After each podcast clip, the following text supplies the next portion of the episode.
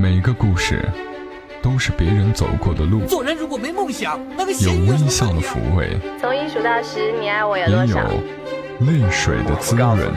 默默到来，故事如你。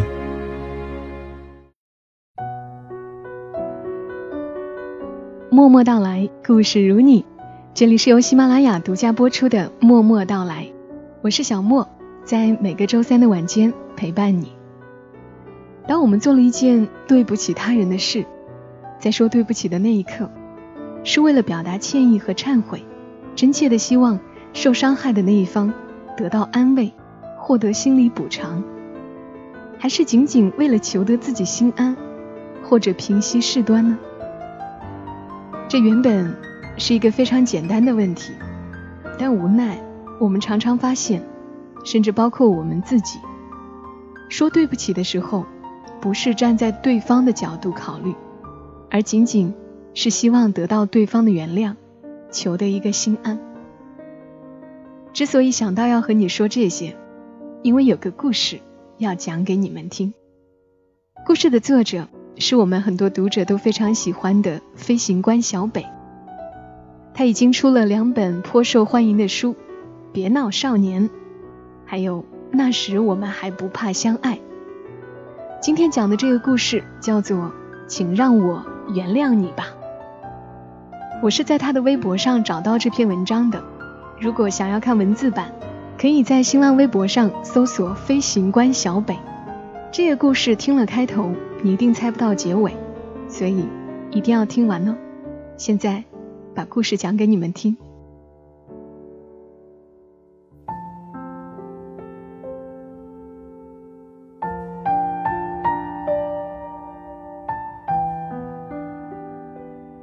请让我原谅你吧。作者：飞行官小北。至今为止，很让我纳闷的一件事是。为什么有些人口中的道歉听起来就那么令人不适呢？比方说，对不起，行了吧？比方说，我错了，可以了吗？比方说，我希望在我道歉之后，这件事就到此为止了。再比方说，我很少跟人道歉的，能跟你道歉，你应该感到知足。我去。你是政府吗？你很少跟人道歉，你跟我们大家一样都是普通人，你哪里来的高人一等的底气，去哄抬你并没有高人一等的自尊？你很少跟人道歉，说明你不敢面对自己的过错，无力承担弥补的责任，说明你的内心是懦弱和没有担当的，你应该为此感到羞愧，怎么还光荣起来了？但是。选择用这种方式来道歉的人比比皆是。头一回遇见是在我上初中的时候，那会儿班里所有男生都流行篆书，有点像二人转里转手帕那样，只不过将顶在食指上的手帕换成了课本。我们班里有个转的最好的男生，一下课就转。下课十分钟能转九分半，留半分钟时间上厕所。有一次自习课，他手气好，转了十多分钟书也没有掉下来。班里所有人都不写作业了，转过头一边看他转，一边帮他计时。终于，他一个激动，将书转飞了，飞到他同桌，一个看腻了他转书。专心写作业的女生的眼睛上，那个女生大叫一声，捂着眼睛缩成一团。转书的男生慌了，急忙扶住她的肩膀，问她：“没事儿吧？”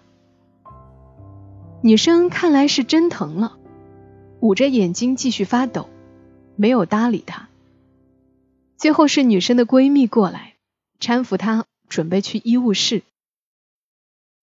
就在两位女生往教室外走的时候，转书的男生说话了。他冲着他们的背影吼：“我都道歉了，你还想怎样？我都道歉了，你还想怎样？”这句话应该很多女生都听过吧？听到时内心应该都充满了绝望吧？本来是被伤害的人，怎么就突然变成了多事儿的、揪住不放的、死缠烂打的、想要怎样的人了呢？被撞到眼睛的女生一听到这句话，突然就停下了脚步，她背影发出的颤抖，所有人都能感觉得到。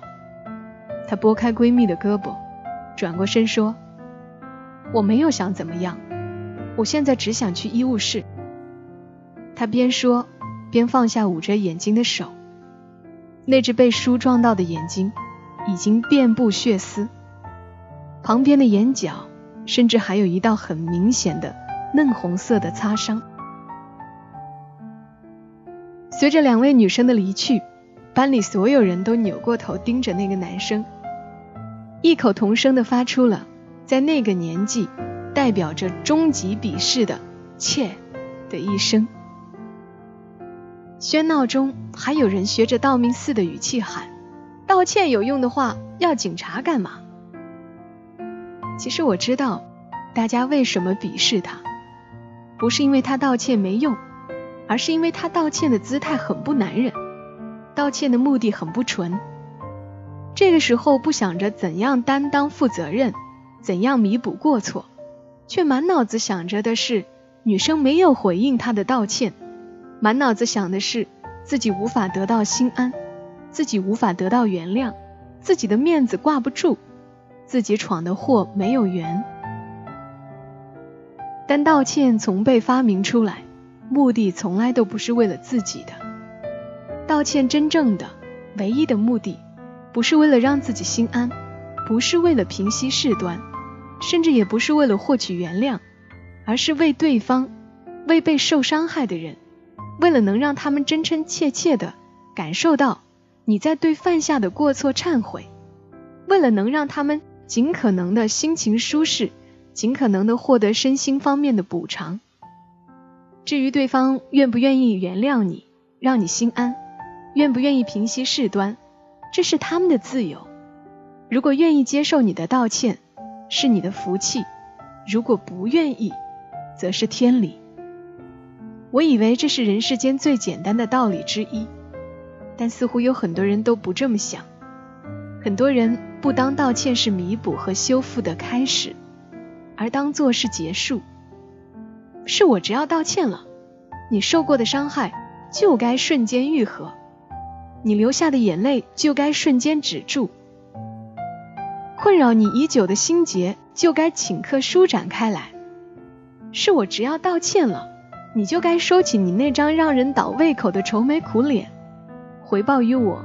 你一如既往的春暖花开，这哪里是道歉呢？这应该叫威胁才对呀！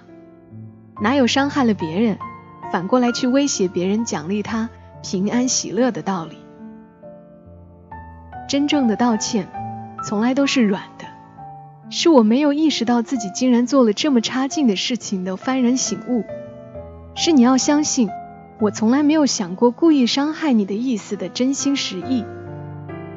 是一个让你难过、我很后悔的皱眉，是一个让你委屈、我很内疚的拥抱，甚至是一个让你失望，是一个让你委屈、我很内疚的拥抱，甚至是一个让你失望、我很痛苦的长长的凝视。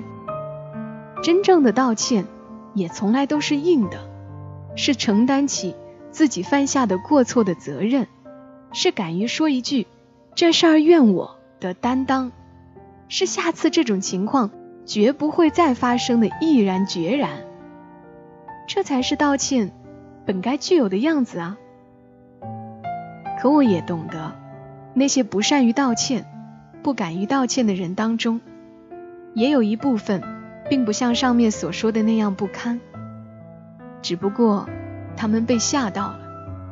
被那些把“对不起是人世间最没用的三个字”挂在嘴边的人吓到了，被那些绝不去原谅别人、认为被伤害过就从此站在道德制高点、从此获得了永久话语权的人吓到了。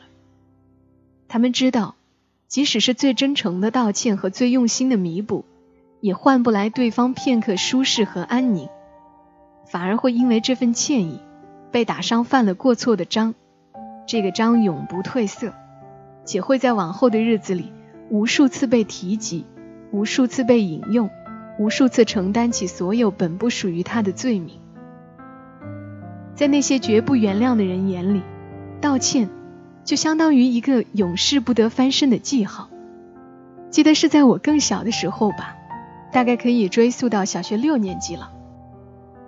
那段时间，所有六年级的小朋友们都流行看《读者》，可能只是为了把自己和五年级及以下的幼稚鬼们区分开来。我在某期《读者》的犄角旮旯里发现这样一个故事。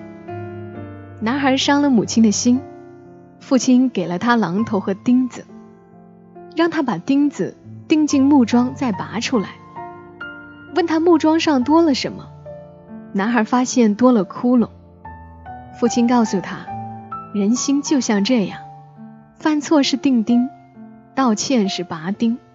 你以为拔掉就没事了，但心里会留下窟窿，这个窟窿就叫伤心。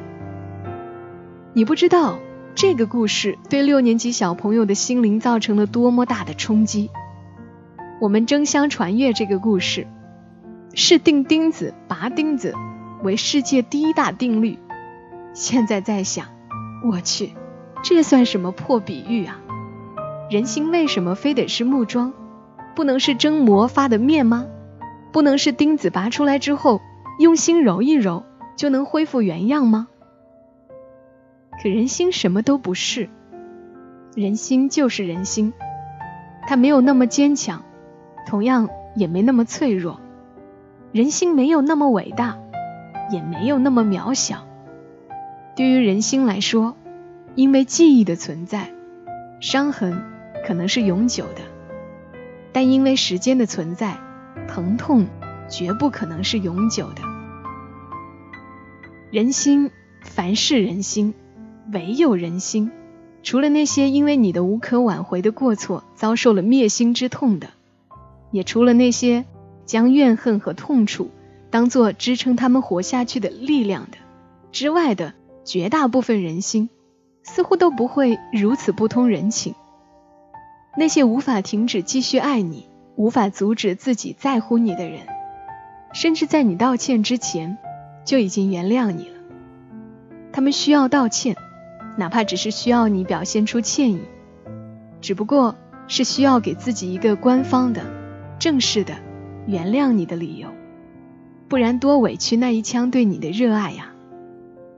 说起来还蛮好笑的，在十多年后的同学会上，那位被砸到眼睛的女生，总爱跟她老公开同一个玩笑：要不是你当初弄瞎我的眼睛，我能看得上你吗？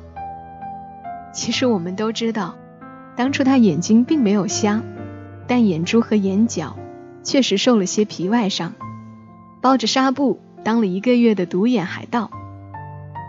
他喜欢上那位篆书的男生，也有可能是因为他最终好好的跟他道了个歉吧。女生包着纱布上学的第二天起，男生就不再篆书了。他开始有了另外一些坚持很久的习惯，给女生买早饭、记作业、抄笔记、接送她回家，当她是真看不见了一样。女生怎么推都推不掉，即便说了无数次不怪你了、原谅你了、你别烦我了，也没用。女生取下纱布的那一天，男生一愣，重重砸了桌子一拳。然后就是不停的傻笑，女生问他怎么了，男生怎么都不肯说，直到女生假装生气逼问才开口。男生说：“我还想着，如果你脸上留了疤，我这辈子都还不清了。”女生问：“要是留疤怎么办？”男生说：“那我就攒钱给你整容呗，保准跟以前一样美。”男生说完，脸就红了，知道自己说漏嘴了什么。但女生说，虽然他翻了一个好久都翻不了的白眼，拖着长长的音给了一个终极鄙视，但他就是在那一刻心动的。后来上课的时候，男生悄悄递给他一张纸条，上面写着：“如果你真要留了疤，那我就还到我死，你放心吧。”女生说，虽然她老公自始至终没能好好跟她说一句对不起，但她其实已经说过了，千百万次的说过了。她说，彼此在乎着的人呐，只要这种歉意到了，对不起这三个字，其实根本无需开口的。I am stuck here in a moment, and Trying to pretend. So I'll play this feeling over and over again. 好了，故事讲完了，是不是听了开头没有猜到结尾呢？我是喜欢这个故事的，包括它中间所讲的道理，所以分享给你。感谢作者飞行官小北写下这样的文字，也谢谢大家的收听。今晚的节目就到这里，我们下期声音再会。小莫在长沙跟你说晚安。inside my head.